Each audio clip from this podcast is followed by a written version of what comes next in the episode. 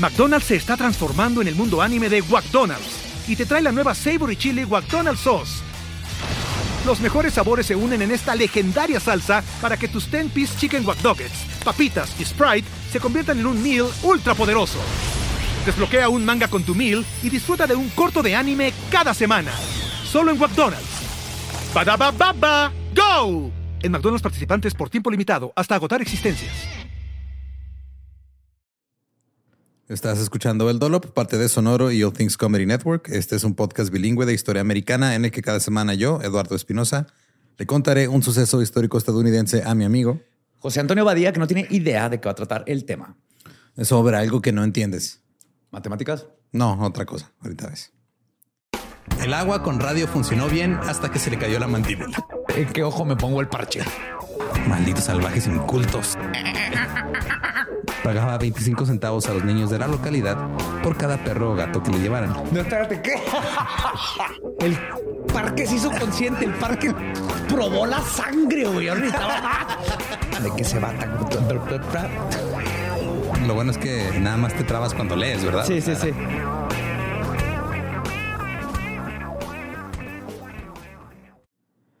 1928. The Roaring Twenties. O los años 20 eh, que rugen. Que rugen.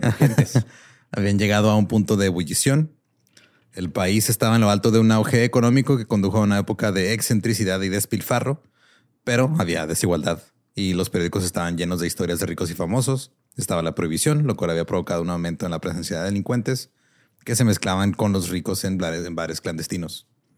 Eh, para ponerlos un poquito más en contexto, era la época en la que John Dillinger y su supuesto pen gigante estaban haciéndose amigos de Harry Pierpont en la cárcel. El guardaespaldas de Henry Ford comenzaba a construir su castillo. Había gente tomando agua con radio, mujeres arriesgando su útero en aviones, peatones siendo humillados por ser jaywalkers. Un tipo estaba en Detroit viendo cómo volver a vender la Torre Eiffel. Un alemán se había mudado de México a Estados Unidos, empezó a idear lo que eventualmente serían campamentos de verano pro-nazis.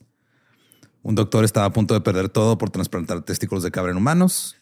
Un jefe de policía en Los Ángeles se ponía un cigarro en la boca para que un teniente se lo tumbara de un balazo. Un albañil acaba de terminar tercero en un maratón de Boston. Un piloto acababa de volar solo desde Nueva York hasta París. Un dentista estaba por perder su licencia por andar sacando dientes en la calle. Puras cosas que se han hablado aquí. Good times. ¿Qué pasó con esos tiempos? Hace 100 años todo era diferente. Y los comunistas y los socialistas habían recibido acoso desde principios de la década. Había intentos de trabajadores de organizarse en sindicatos, pero se topaban con la violencia o con la muerte. Las huelgas y los conflictos laborales desembocaron en disturbios. El nativismo estaba de regreso y con eso también estaban de regreso las leyes que lo acompañaban. Y el Ku Klux Klan andaba ahí haciendo su magia. Eh, los disturbios raciales en Oklahoma y Florida también resultaron en la muerte de cientos. Entonces, qué bueno que dijiste Good Old Times antes de este párrafo. Que exactamente. A veces me sale bien abrir la boca antes de tiempo. Pero además de todo esto, en la época también estaban las interminables pruebas de resistencia y acrobacias extrañas. Hubo bailes maratónicos.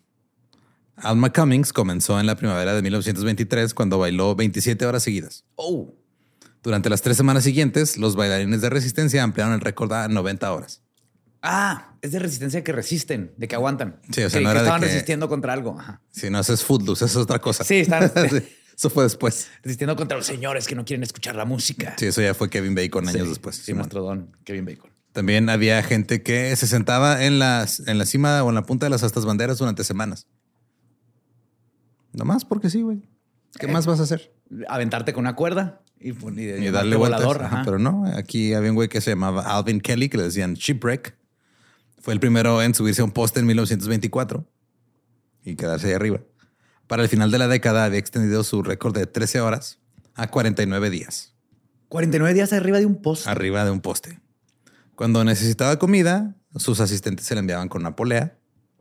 Cuando quería dormir, pues aprendió a dormir en vertical. ¿Qué? Ajá.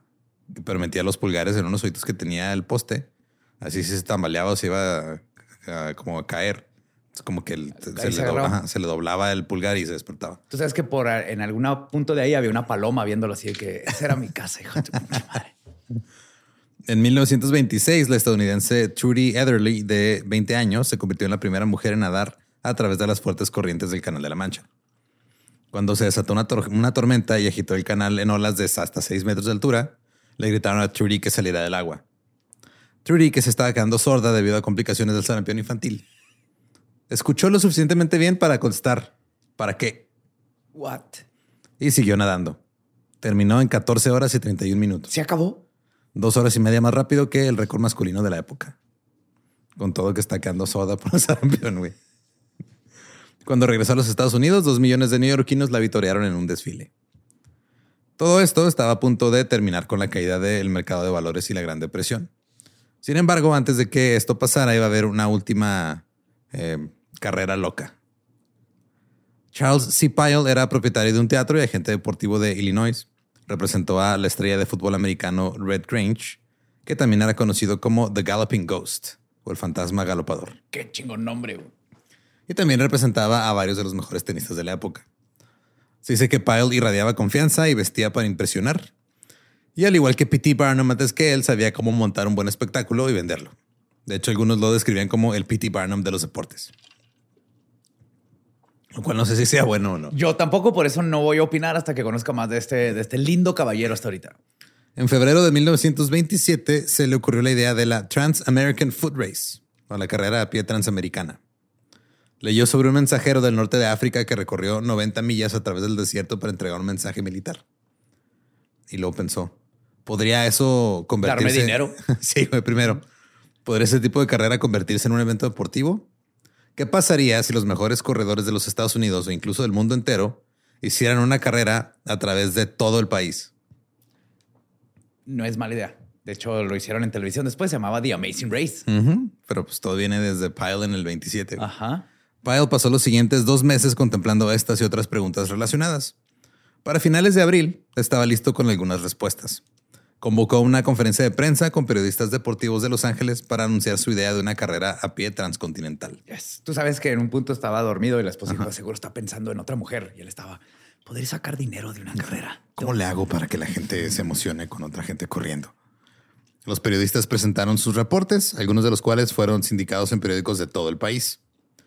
Ahora, antes de 1920, la mayoría de las carreteras fuera de las principales ciudades no estaban pavimentadas. El empresario y comisionado de carreteras, Cyrus Avery, llevaba años trabajando en el proyecto de su nueva carretera. Ayudó a formar la Asociación de Carreteras 66 de Estados Unidos, cuyo principal objetivo era acelerar la construcción, popularizar la carretera y promover la actividad de viaje de muchos tipos.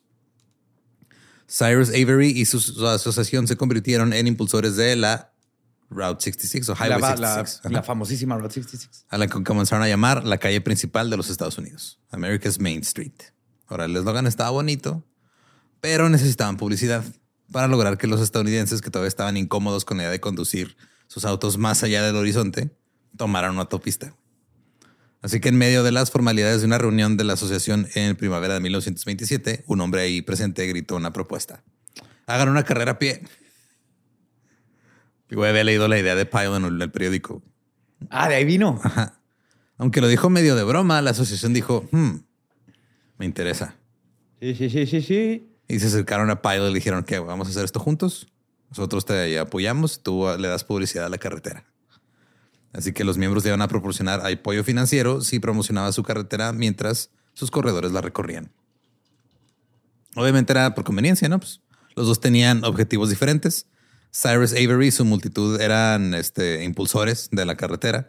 Querían atraer a los estadounidenses a su carretera para impulsar negocios en las ciudades a lo largo del camino. Claro, viajar, llegar a restaurantitos, el mom and pop. Justo, ajá, sí es lo que decía. O sea, que o sea, los que fueran a seguir la carrera iban a llegar a los hoteles, a restaurantes, iban a impulsar las economías de los lugares que se iban atravesando ahí en la carretera. Iban a dejar su dinero ahí a lo largo. Y Pyle, por su lado, quería organizar la carrera más grande de toda la historia y quería hacer un evento atlético que hiciera que la gente hablara de él y que su nombre fuera recordado para siempre. Win-win, ¿no? Básicamente. Ajá. Todo, sí, nada salió mal.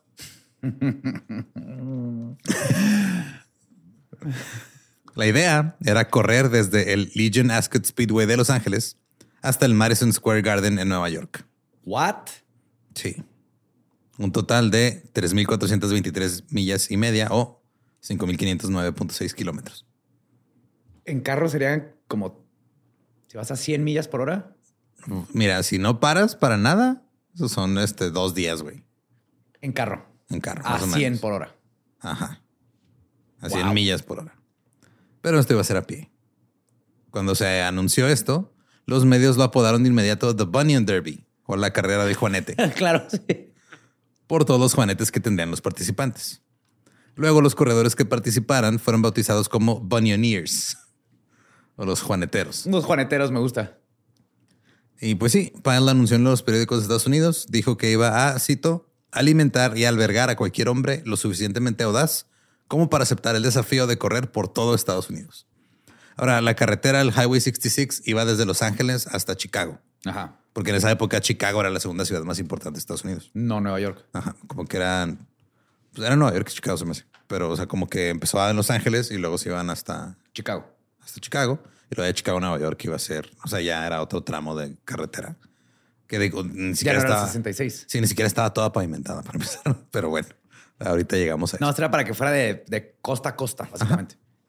Pero tenían que, pues, o sea, de Los Ángeles a subir a Chicago, Chicago, ¿verdad? luego de Chicago a Nueva York. Pyle decidió eh, dividir el ultramaratón transcontinental en una carrera por etapas, eh, por días.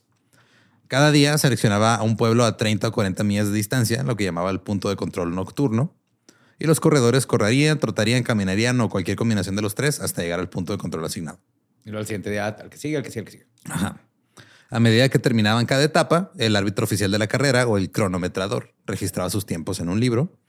Podían tomarse todo el tiempo que necesitaran para llegar, pero si no llegaban antes de medianoche, serían descalificados. Inmediatamente. Los tiempos diarios se sumarían para formar un tiempo acumulativo o total, y el corredor con el tiempo total más bajo en Nueva York sería el ganador de la carrera. Suena sencillo, Ajá. fácil, Nada más tienes que correr 5.500 Ajá. kilómetros. Ya, güey, es todo. fácil de, de la- en reglas. Sí. Complicado. La carrera se llevaría a cabo durante 84 días y solo se permitía la entrada a hombres. Tres meses. Tres meses, así es. Porque sí, o sea, digo, las mujeres ya podían subirse a los aviones y No, pero que correr el útero, todavía- pero correr no de un lado a otro todavía no, güey. El supositorio para que la matriz no se cayera al correr. Sí, sí. Estoy Un versa- supositorio bien de versado un en la supositorio de resistol 5000 Ajá. para que se pegue bien ahí y se agarre. Pyle contrató a seis jugadores de fútbol americano que estaban fuera de temporada para que sirvieran como árbitros asistentes y jueces. Ellos harían cumplir las reglas y se asegurarían de que ningún corredor accidentalmente se subiera a un auto. Accidentalmente. Si es que luego uno a veces va corriendo, güey, se tropieza y hay una puerta abierta de un carro. En esos y tiempos los carros sí estaban Sí, como que más abiertos, estaban más convertibles, sí. Contrató también al exposeedor del récord de velocidad de 100 metros, Arthur Duffy, como árbitro y fichó al eh, entrenador Hugo Quist como director físico. Y lo más importante también fue que usó a su cliente de, de- de fútbol americano de confianza, a Red Grange, al este, fantasma galopador, para que fuera el titular oficial de la carrera y que fuera como el, el famoso que jalara gente. Perfecto. Ahora, el corredor con el menor tiempo acumulado obtendría un premio de 25 mil dólares. Segundo lugar, 10 mil. Tercero, 5 mil. Cuarto, 2.500. Y del quinto al décimo, mil dólares. Ah, muy bien. Sí, la familia estadounidense en, en ese tiempo en promedio vivía con 2 mil dólares al año. Ah, O sea, no, por llegar en décimo lugar, Era básicamente medio año de un salario Bellísimo. de clase media alta. Todo lo que tenían que hacer los corredores era pagar 25 dólares de cuota de inscripción y un depósito de 100 dólares que iban a recuperar al final de la carrera. y no morirse. Y no morirse. Ajá. Un destacado experto médico, el doctor K.H. Pegg, dijo que la carrera le quitaría de 5 a 10 años de vida a cada corredor. Imagínate. Creí que iba a decir tan pendejos. Eso lo dijeron más personas, pero estarían corriendo un promedio de 40 millas o 64 kilómetros diarios. El día más corto fue de 17 millas, que eran 27 kilómetros, y el más largo fue de 74 o 120 kilómetros en un día, güey. Corriendo, tratando, caminando, te digo. Yo sé que tú no entiendes por qué la gente corre distancias largas, a menos que estén huyendo de algún de algo, exactamente. No sé por qué lo hacen a propósito. Ajá. Pero pues esta gente lo hizo a propósito, güey. La carrera iba primero de Los Ángeles a Chicago por la ruta 66, que en ese punto solo estaba pavimentada a lo largo de 1.300 kilómetros. El resto, unos 2.600, eran tierra y baches. Está mejor, ¿no? Que Mm. concreto, porque ya habían tenis. Creo que no había tenis. Creo que Pues no, nomás eran zapatos así, o sea, sí había como... Pero también, o sea... Digo, lo platicamos un- un- cuando hablamos del maratón de 1904, güey, que andaban ahí corriendo entre carros y, y perros. y perros que los perseguían y todo. güey.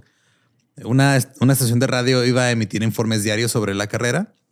Pyle iba a proporcionar equipos de apoyo, autos para la prensa y un taller móvil de reparación de calzado. Ah, un pit stop, pero para tu Nike. Sí, güey, para que te arreglaran los, los zapatos. Ahora, todos los participantes de la carrera tenían que dormir en tiendas de campaña y la comida se iba a servir en forma de línea de cafetería en el punto de control designado para cada día. Está, está ahí todo bien. Obviamente, Pyle planeó hacer de esto todo un evento. Al final de cada día organizaba un carnaval en los pueblitos donde llegaban para que los espectadores locales este, pudieran ver a los corredores y para que el pueblo tuviera el maravilloso privilegio de que el maratón pasara por ahí. Claro. Yay. Con sus banderitas y vendiendo hot dogs. Sí, y luego también hicieron como que así programas como si fuera obra de teatro, así que vas y te dan así de, ah, este es el corredor tal y la madre. Está usando unos zapatitos de charol por Don Haskins. Y se los daban a los corredores y decían, ah, mira, en los pueblos los puedes vender autografiados y todo para que también te ganes una lana aparte. Se inscribieron 199 hombres. La mayoría dejaron atrás a sus esposas y sus familias molestas para participar en la carrera. ¿Qué vas a qué, güey? Ah, no, voy a. Mira, son 84 días, nomás voy a Nueva York corriendo y regreso. Ya, Oh, es todo. Son los 20, necesitas tres trabajos cuatro. Tres trabajos, ajá. Andrew Payne de Oklahoma entró a la carrera. Su padre llamó esto, cito, ni siquiera una buena tontería. Porque hay tonterías chidas. Sí, la neta sí, güey. La neta sí, exactamente. Sí, not even good foolishness, dijo. Este va a ser mi nuevo lema de vida. güey. Es una buena tontería. Pero Andy creía que era lo suficientemente bueno para ganar la carrera de Pyle y ayudar a sus tiempos, en- a sus padres, perdón, en tiempos difíciles. Cito, es la hipoteca en la que estoy pensando. Puedo lograr en tres meses lo que me llevaría años hacer de otra manera. El inmigrante irlandés Mike Joyce dejó su trabajo y a su esposa con sus cuatro hijos y se llevó sus ahorros. Aparte, los dejó sin dinero. Sí. La mayoría de los muchachos eran trabajadores de, de cuello azul de fábricas o astilleros y no muchos de ellos tenían experiencia en maratones. Muchos de los participantes eran ex atletas de preparatoria o universitarios que buscaban sacar provecho de sus talentos. Pero Pyle también logró reclutar algunas estrellas internacionales. De hecho, el favorito para ganar era Arthur Newton, que era un inglés de 44 años, que tenía todos los récords de carreras de entre 29 y 100 millas. O sea, de 45 a 160 kilómetros, todo el mundo se la pelaba. Ah, tiene 44. En, eh, en esos tiempos que vivías a los 60, Ajá. 50, está más allá de la mitad de su vida. Mi papá se aventaba maratones a los cuarenta y tantos también, güey. No, yo digo por los tiempos. entiendo por qué, pero, pero ahí andaba. Sí, por la expectativa de vida de esos tiempos. Mis respetos a este señor. El San José Mercury News informó que eh, Arthur fumaba regularmente Claro. Y que tenía, cito, más arrastre de los pies que un estilo de correr, desarrollado durante sus semanas de 200 millas. El hombre corre lentamente sobre sus talones. Y Arthur dijo que los demás corredores que entraron a la carrera, cito, sin darse cuenta de la magnitud de la tarea que tienen por delante. Este güey entró, dijo, No saben lo que se metieron. se no saben lo que se metieron, Ajá. pero pues, los respeto, yo aquí ando y yo a esto me dedico y ustedes están pinches locos, pero vamos a ver qué pedo. Entre los corredores también estaba Toby Joseph Cotton, un afroamericano de 15 años. Era el más joven de los corredores. Su padre, un ex mecánico de automóviles, quedó paralizado de la cintura para abajo y sin trabajo después de que un automóvil en el que trabajaba se cayó del gato y le aplastó las piernas. Oye, Esto, esto está bien triste. Todo el mundo lo está haciendo porque no hay de otra, güey. Toby se había inscrito en la carrera con la esperanza de ganar suficiente dinero para reemplazar los ingresos perdidos de su padre. Su padre lo iba a acompañar en la carrera. güey. O sea, Espiritualmente. no, no, lo- literal, este tenían ahí un carro ahí todo estartalado que con el que se iban a Ah, mover. le van a ir siguiendo. Pero como el papá pues ya no podía usar las piernas Ajá. porque pues, no le servían. El hermano menor de Toby que tenía 13 años era el que iba a andar manejando. Ya, güey, eso o sea, a los 10 años ya podías manejar, Pues, ¿no? Estamos hablando de la época en la que todavía no había pinches leyes de tránsito. No realmente, güey, no. Sí. Eh, Norman Codelupi, de 19 años, tenía su propia historia. Él se unió a la carrera como una forma de regresar a su ciudad natal de Cleveland, Ohio. Era hijo de inmigrantes italianos y había sido enviado al oeste para vivir con un tío en California. ¿No le salía mejor pedir ride? Mira, él podía correr y a lo mejor este, ganaba o a lo mejor eh, se retiraba de la carrera antes y se quedaba en, en Cleveland. Buena suerte, compa. Sí, o sea, de hecho de- decían que el plan de Norman era correr hasta Cleveland, Ajá. abandonar la carrera y casarse con su novia Mary, que lo está Oh esperando my allá. God, todo tiene que estar tan adorable, güey, y luego va a terminar mal, yo sé. Y también estaba Harry Gunn, el hijo del millonario pro- de ferrocarriles FF Gunn. A diferencia de los otros soñadores de clase trabajadora, Harry ya vivía con comodidades materiales, no necesitaba dinero, güey. Ingresó a la carrera por la experiencia de cruzar su gran nación a pie. Caminando, no corriendo, no iba a correr siquiera. Tan mamón. Claro, güey. Necesitaba algo ahí para su este, LinkedIn. Sí, la velocidad no era el asunto de Harry. Ahora, su papá, F. F. Gunn o Freeman Gunn, había pagado la entrada de su hijo. Lo llegó en un elegante automóvil con la hermana de Harry para que lo acompañara. Y llevaban a un chalán, güey, que contrataron para que le ayudara a Harry con sus zapatos y a. Se ve el Alfred ahí atrás con el tank. Sí, güey. Harry, ¿quieres jugo? sí, para Cárgame, Alfred. Entonces, este Harry iba, su papá lo iba a ir siguiendo porque iba una caravana, ¿no? La caravana de, de, los, de los vehículos que llevaban los periodistas. Todo iba en la caravana el papá de Harry con la con su otra hija y el butler. el, ajá, y el mayordomo que les ayudaba con el carro y, con los Y a sobarle este los pies a- Yep. al niño. Entre los inscritos había cinco afroamericanos, contando a Toby Cotton, que era una anomalía. Como sabemos por todos los anteriores, los blancos no creían que los negros deberían competir contra ellos en atletismo. Se creía que no podían correr tan lejos y que no eran tan atléticos como los blancos. Co- Cosa que nunca se sacaron de la manga, ¿va? Obviamente, güey. Se la sacaron de abajo de la manga de la Blanca, pinche- de- blanca de del Simón. Así que el domingo 4 de marzo de 1928 arrancaron. Salieron del Legion Ascot Speedway en Los Ángeles. Se estima que 500 mil personas se alinearon en la calle para verlos. Para ese primer día corrieron entre mucho tráfico, porque no pararon el tráfico, güey. Claro, no. Y cuando llegaron al puesto de control de la noche, no se sentían bien porque habían inhalado demasiado humo. Yes, día uno. Un finlandés musculoso de 40 años ganó el primer día. Pyle seguía a los corredores en un autobús al que llamaba America. Fuck yeah. Venía equipado con una cocineta, un baño, camas plegables, un refri, un radio y un aire acondicionado, güey. En 1928, güey. Eso está impresionante, güey. Y tú sabes que era un refri de esos de plomo que sobrevivió una explosión nuclear. Ajá, de los que en los que se esconde Indiana Jones, güey. Ajá. De hecho, se le decían el yate terrestre los periodistas. The Land Yacht. y costaba lo mismo que el premio del primer lugar, 25 mil dólares. El ruido del carnaval de esa noche, cuando llegaron al primer punto de control, mantuvo a la mayoría despiertos en sus tiendas de campaña. No pudieron descansar bien.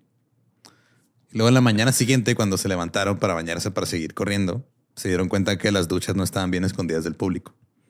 Nomás había un pedazo así de lienzo güey, que estaba tap- medio tapando y no había un área donde podían vestirse y desvestirse. Entonces tenían que encuadrarse ahí. Ah, y aparte también estaban rodeadas de lodo las, las duchas. Claro, como Woodstock 99. Ujú. El segundo día fue una carrera de 34 millas o 54 kilómetros bajo una lluvia que hizo que muchos de los corredores eh, pues tuvieran ampollas. Guaca. Sí, qué dolor. No había suficientes médicos para tratar a todos los pies lastimados, así que los corredores tuvieron que esperar en sus camas, que también estaban mojadas por la lluvia, debajo de tiendas de campaña con goteras durante varias horas a que el doctor los pudiera revisar. Ahí un güey dijo, ya estuvo, yo no voy. Fuck, ¿Qué estaba pensando, güey? ¿Sabes que está mejor con mi esposa y ocho hijos? La neta, ya hasta la extraño. Su excusa fue, digamos, interesante. Dijo que en su estado solamente te permitían matar a dos ciervos por persona por año. Y que él ya había matado a los dos que lo tocaban ese año. Y pues había comido mucho venado, entonces no estaba en forma. Está tan pendejo, güey. Dijo, no, pues no la voy a armar. Ya comí no. demasiado venado porque ya maté los dos que, me tocaban este año. te piden dos, eh, los tienes que matar. Si no los matas, no te cobran una multa. Entonces tuvo que Sí. sí, sí, retirarse porque había comido mucha carne de venado.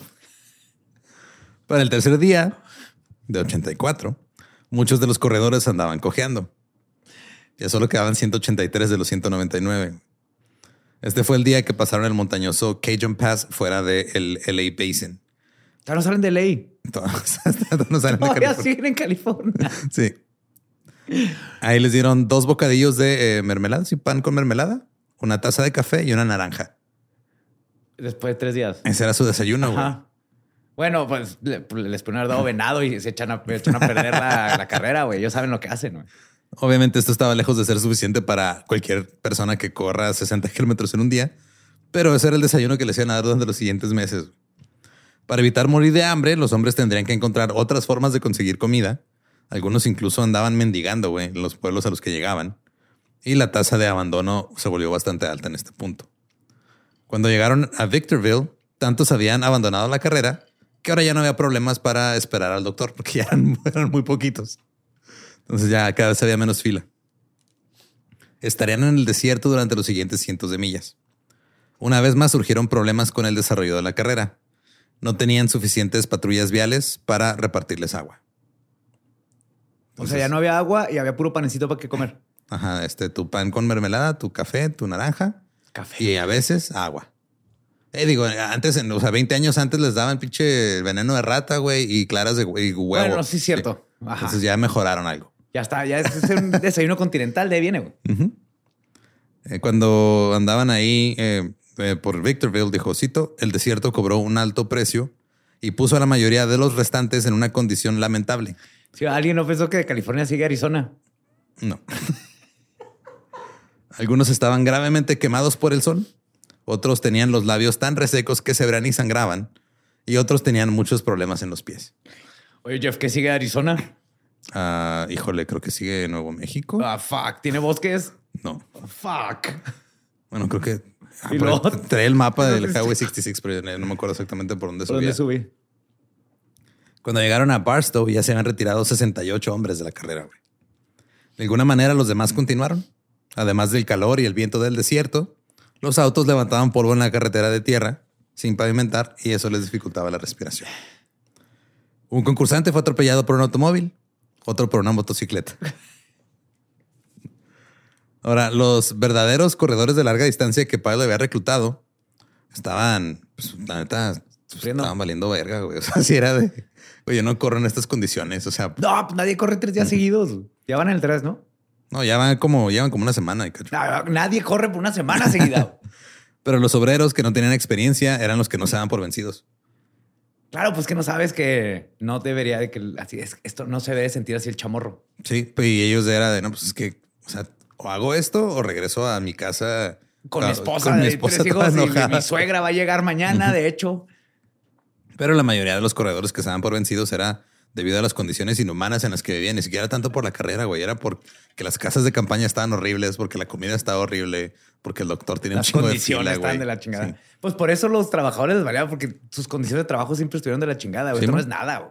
De hecho, o sea, era de que en la noche cuando llegaban y les ponían las, las casas de campaña, las, o sea, las cobijas, las almohadas estaban sucias eh, y no les daban la misma cada noche. No es como que tuvieran su cobija asignada. Y es, ah, estoy en, en mi sociedad, no era la sociedad de alguien más. Era random. De hecho, dicen que algunos este, estaban manchadas de sangre porque pues, Claro, los pies y todo, güey. Y pues algunos, este, como pues, no había piso, o sea, era literal, estaban en tierra y a veces estaba mojado lleno de lodo, pues se paraban en la, en, en la almohada o en la, en la cobija para vestirse, dejaban ahí todo manchado, güey. Y lo te tocaba a alguien Y más. luego te no. tocaba eso después como cobija. Y luego ya esas almohadas y cobijas se las daban a alguien más. Cito, también estaban los compañeros en la carrera cuyos labios solo eran, una masa de llagas demasiado horribles para mencionar que ella hacía sobre las almohadas que todos teníamos que usar. Sí, no, le- quítale la pus. Voltealo del otro lado, no trae tanta pus y duérmete.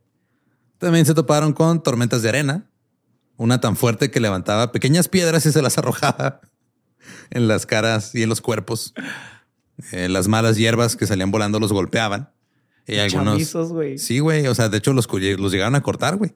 O sea, porque bueno, estaba tan, tan loca la tormenta de arena que una de esas madres tiene espinas. Primero, Sí, luego, si sí. pasa volando a un lado de ti, güey, te va a rasguñar y te va a cortar. A veces llegaban de noche con hasta así pinche una plasta así de arena en el cuello, así como de media pulgada y en los hombros, y no había agua para bañarse. Ay, güey. Este Newton, el corredor de larga distancia, todavía estaba a la cabeza cuando se dirigían a las frías y ventosas montañas del norte de Arizona. Pero el día 15 abandonó la carrera. Y se esguinzó el tobillo y se torció una pierna y dijo, ya. Ah, I'm ¿se out". lastimó? Se lastimó.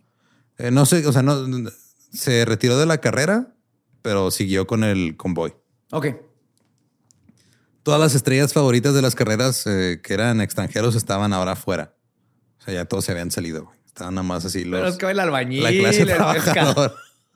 Pues sí, te cuando estaba, estaba Pío del albañil que me haga este, casi ganar el maratón de Boston. Sí, sí, ese, güey pudo, yo La también gente puedo, que no raja, güey. Simón. Hubieran metido unos mexes ahí, güey. Yo irían dos estados adelante, güey. ya hubieran puesto puestecitos de tacos para sacarle una lanita extra ahí en los breaks. Un barecito ahí Ajá. itinerante.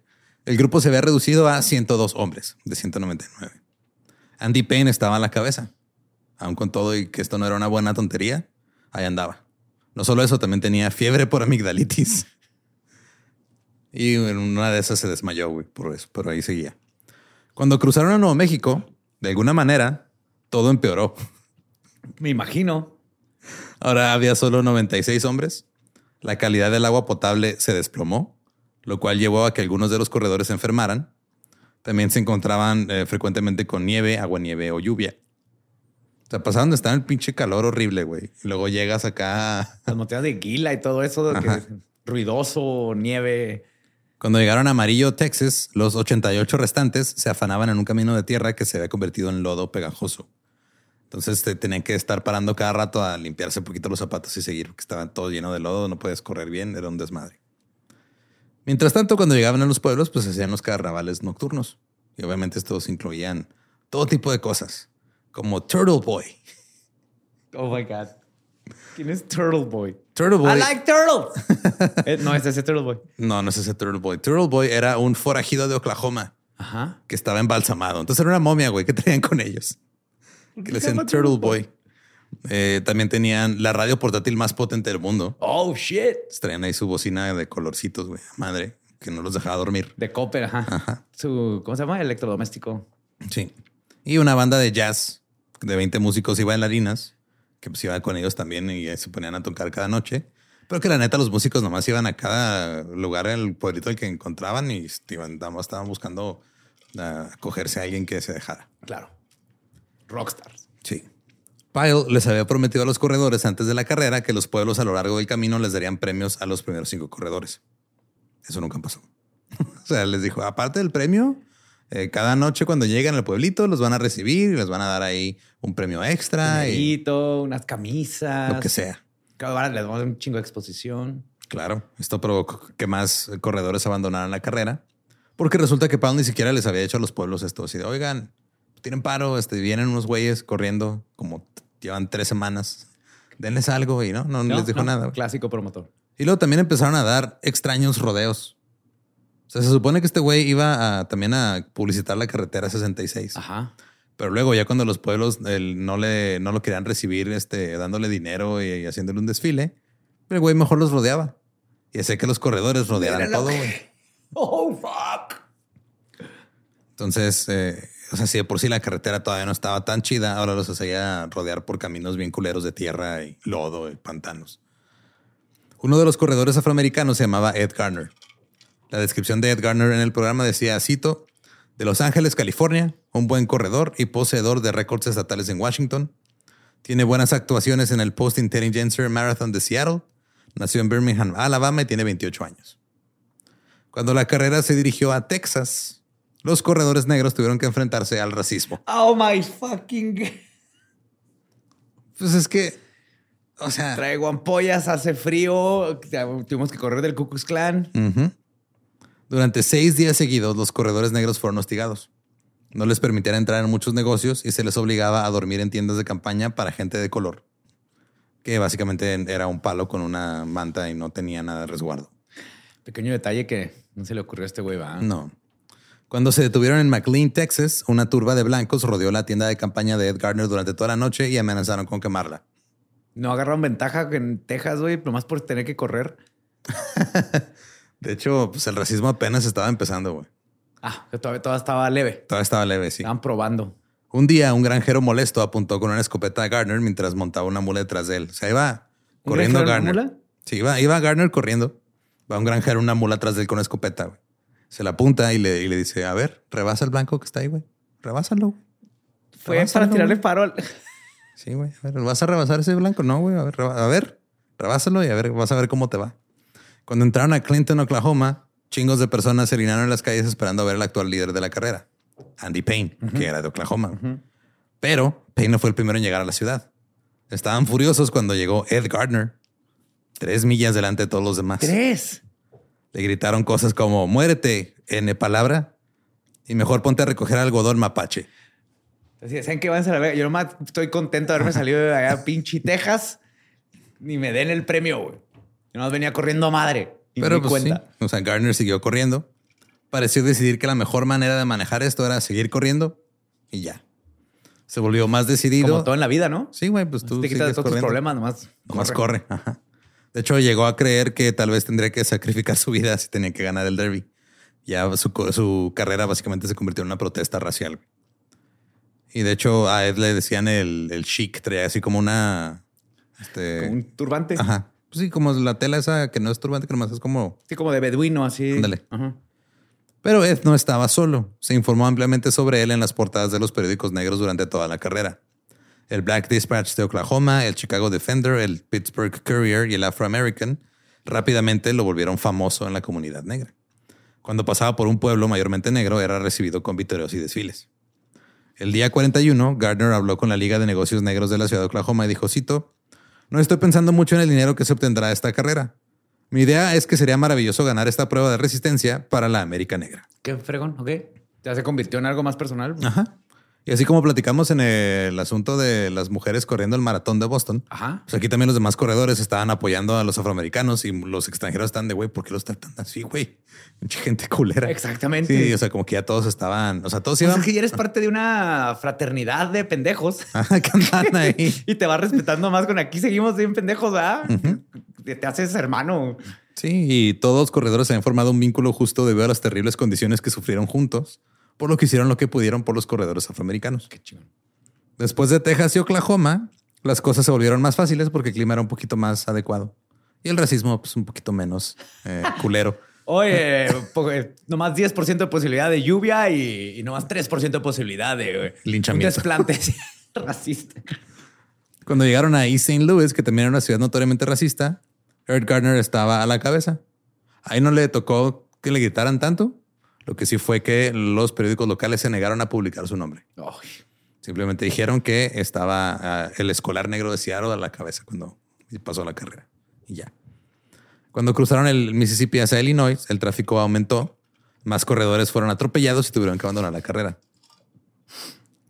Un inglés eh, que había nacido en Italia llamado Peter Gabuzzi estaba a la cabeza con Andy Payne, y que estaba unas siete horas por detrás en segundo lugar. Ahora, había preocupación entre los corredores porque pues, ya estaba empezando a pegar la crisis. O sea, todavía no habían llegado a la depresión de 1929, pero ya oh, pero se estaba- empezaron a dar cuenta Sí. que. oh, oh. Muchos incluso se preguntaron si la carrera continuaría, güey. Y los rumores empezaron de, güey, si va a tener lana este güey o no. O sea, si nos va a pagar o no. ¿Qué, qué está pasando? Eh, de hecho, tenían razón hasta cierto punto. La mayoría de los pueblos no estaban pagando pues, la cuota del carnaval. Porque no tenían. No tenían dinero. Estaban acá guardando. Oh. Pyle estaba dejando tras de sí un rastro de facturas pendientes y los acreedores lo perseguían. Pero el papá de Harry Gunn, el millonario de los, de los ferrocarriles, intervino y se hizo cargo de las operaciones financieras. Nice. Llegó y dijo, no, este pedo tiene que salir. Ahí sigue su hijo. Sí, güey, seguía todavía. Pero la carrera estuvo al borde de la bancarrota. Entonces, Gunn trató de hacer que la carrera terminara lo más rápido posible. Así que les aumentó el número de millas por día. No cortó la distancia. No, nada más les dijo, ahora van a correr más. El doble de lo que están corriendo antes. Nada, puede salir mal. El- Entre 50 y 70 millas. O sea, eh, antes eran de 20 a 40, ahora es hasta 70. O sea, entre 80 a 112 kilómetros, güey, por día. Y pues ya, güey, ya estás más allá que acá. güey. Una noche no llegaron al campamento hasta las 3.30 de la mañana, por lo que tuvieron que postergar la descalificación. Algunos de ellos ni siquiera llegaron al campamento, simplemente se derrumbaron boca abajo en la hierba a un lado del camino y se Sí. quedaron ahí dormidos. Y luego durmieron durante tres horas y se despertaron para seguir con una carrera de 96 kilómetros al día siguiente. El 11 de mayo, Gabuzzi abandonó el maratón debido a una infección dental. No es cierto. Sí. El New York Times dijo, cito, los problemas con mis dientes me impidieron comer cualquier cosa que no fuera líquido durante dos semanas. Estaba tan débil que no podía progresar, así que no había nada más que hacer más que abandonar la carrera. Entonces el inglés perdió por mala dentadura. Sí, el inglés italiano perdió por mala dentadura. Así es. Qué, qué irónico. Andy Payne estaba de vuelta a la cabeza. Yeah.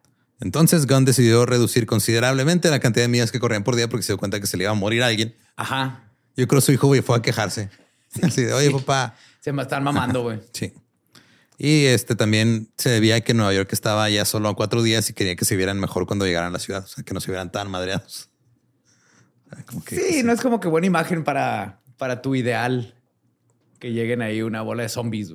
El 26 de mayo, 84 días después de salir de Los Ángeles, salieron de Nueva Jersey, fueron transportados a Manhattan, corrieron hacia el Madison Square Garden y llegaron. No mames. Y cuando llegaron al Madison Square Garden les pidieron que le dieran 200 vueltas.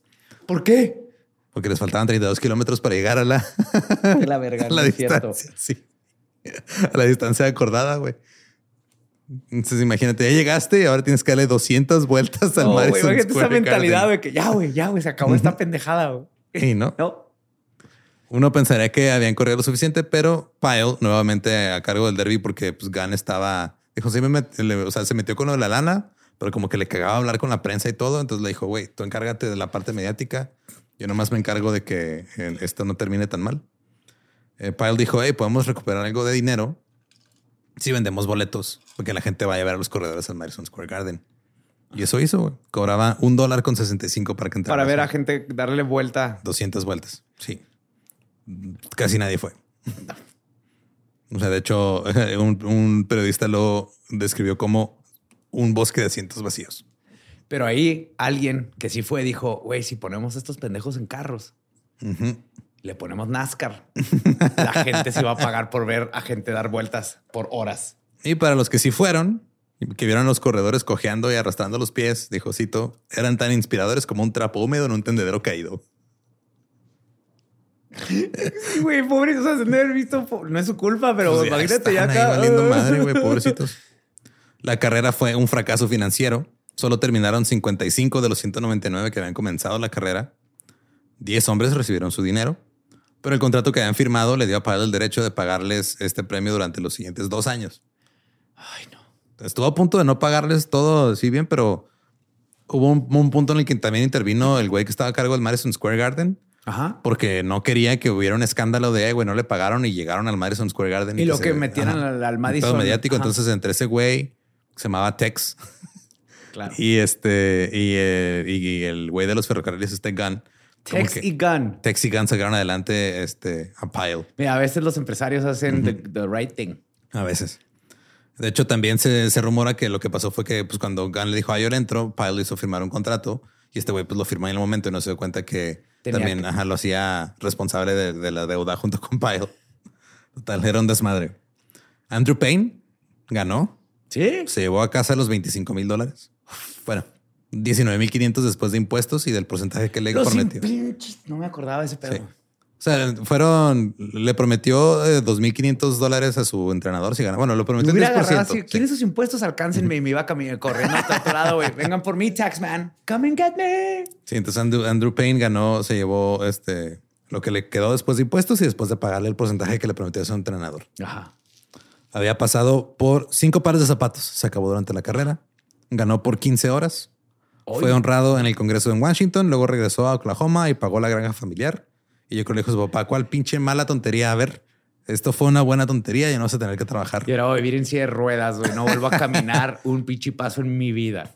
El irlandés, el que dejó atrás a su familia, ganó 2.500 dólares. Yeah, se consiguió otra familia. Con lo que esperaba compensar el haber abandonado a su familia durante cuatro meses. ¿Y sí?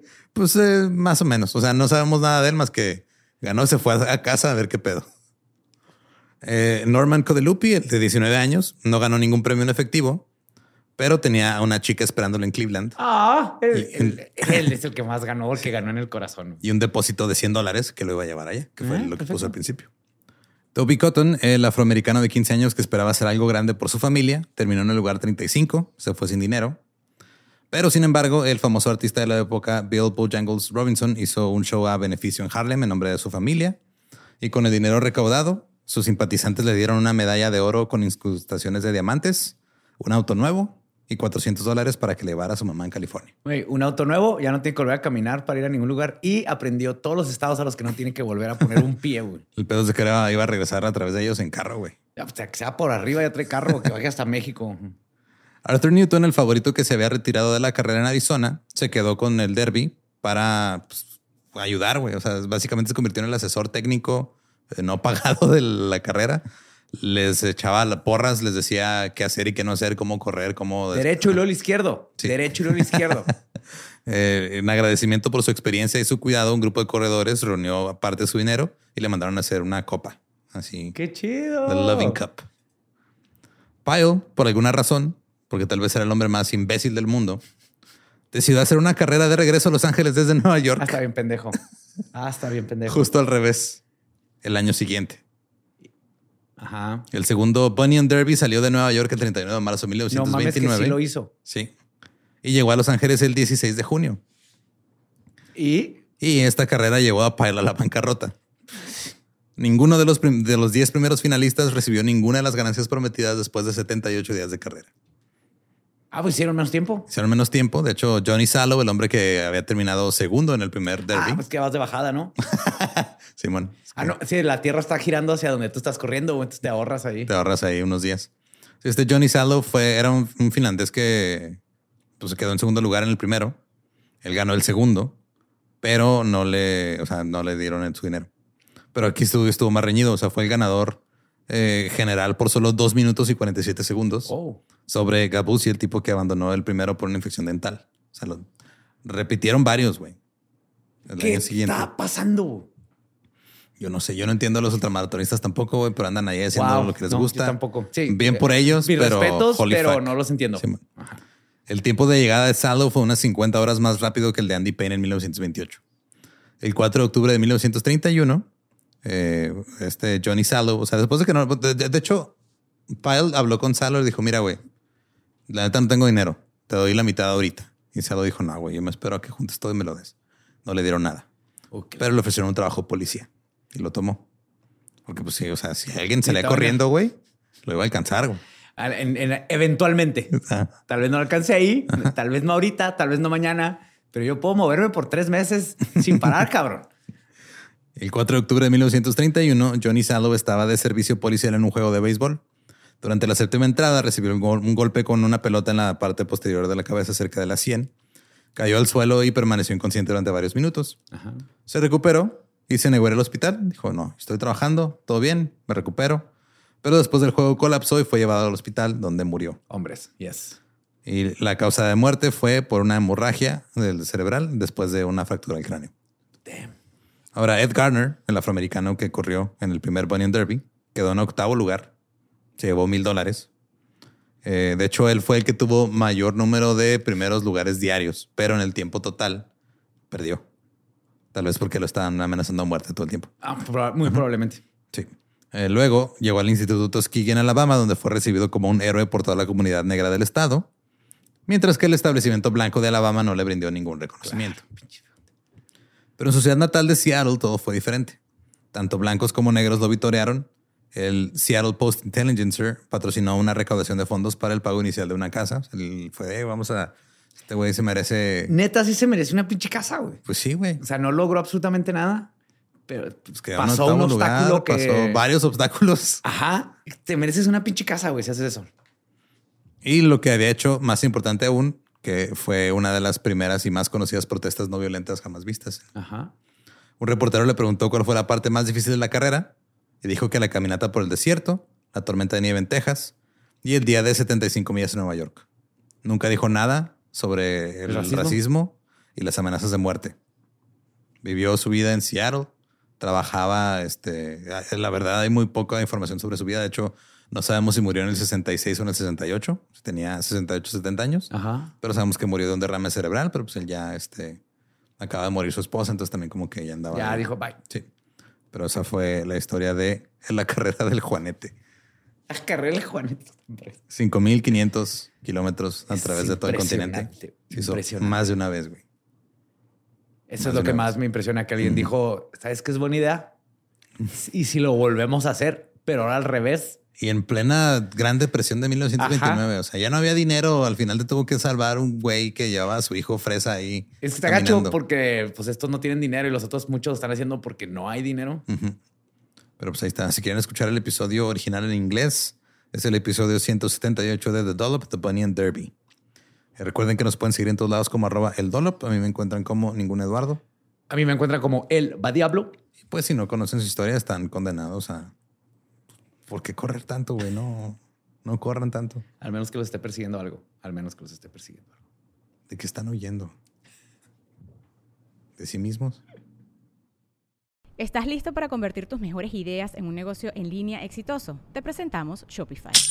Tal vez no lo sabías, pero nuestro podcast More Than Mamis es un negocio y lo empezamos por supuesto para desahogarnos y hablar sobre la maternidad, no para convertirnos en expertas de ventas y del e-commerce. Así que sí, necesitábamos ayuda para vender nuestro merch y poner en marcha nuestra tienda. ¿Y cómo suena con Shopify? Llegó otra venta. Shopify es la plataforma de comercio que está revolucionando millones de negocios en todo el mundo. Ya seas un emprendedor desde tu casa o desde donde sea, Shopify es la única herramienta que necesitas para iniciar, administrar y hacer crecer tu negocio sin dificultades. Con Shopify puedo gestionar pedidos, envíos y pagos desde cualquier lugar, brindándote toda la información y estadísticas de tus ventas al detalle. Regístrate para un periodo de prueba con tan solo un dólar al mes en shopify.com barra sonoro, todo en minúsculas. Ve a shopify.com barra sonoro para llevar tu negocio al siguiente nivel. Shopify.com barra sonoro. With the Lucky Land slots, you can get lucky just about anywhere. This is your captain speaking. Uh, we've got clear runway and the weather's fine, but we're just going to circle up here a while and uh, get lucky. No, no, nothing like that. It's just these cash prizes add up quick. So I suggest you sit back, keep your tray table upright, and start getting lucky. Play for free at LuckyLandSlots.com. Are you feeling lucky? No purchase necessary. Void where prohibited by law. 18 plus terms and conditions apply. See website for details.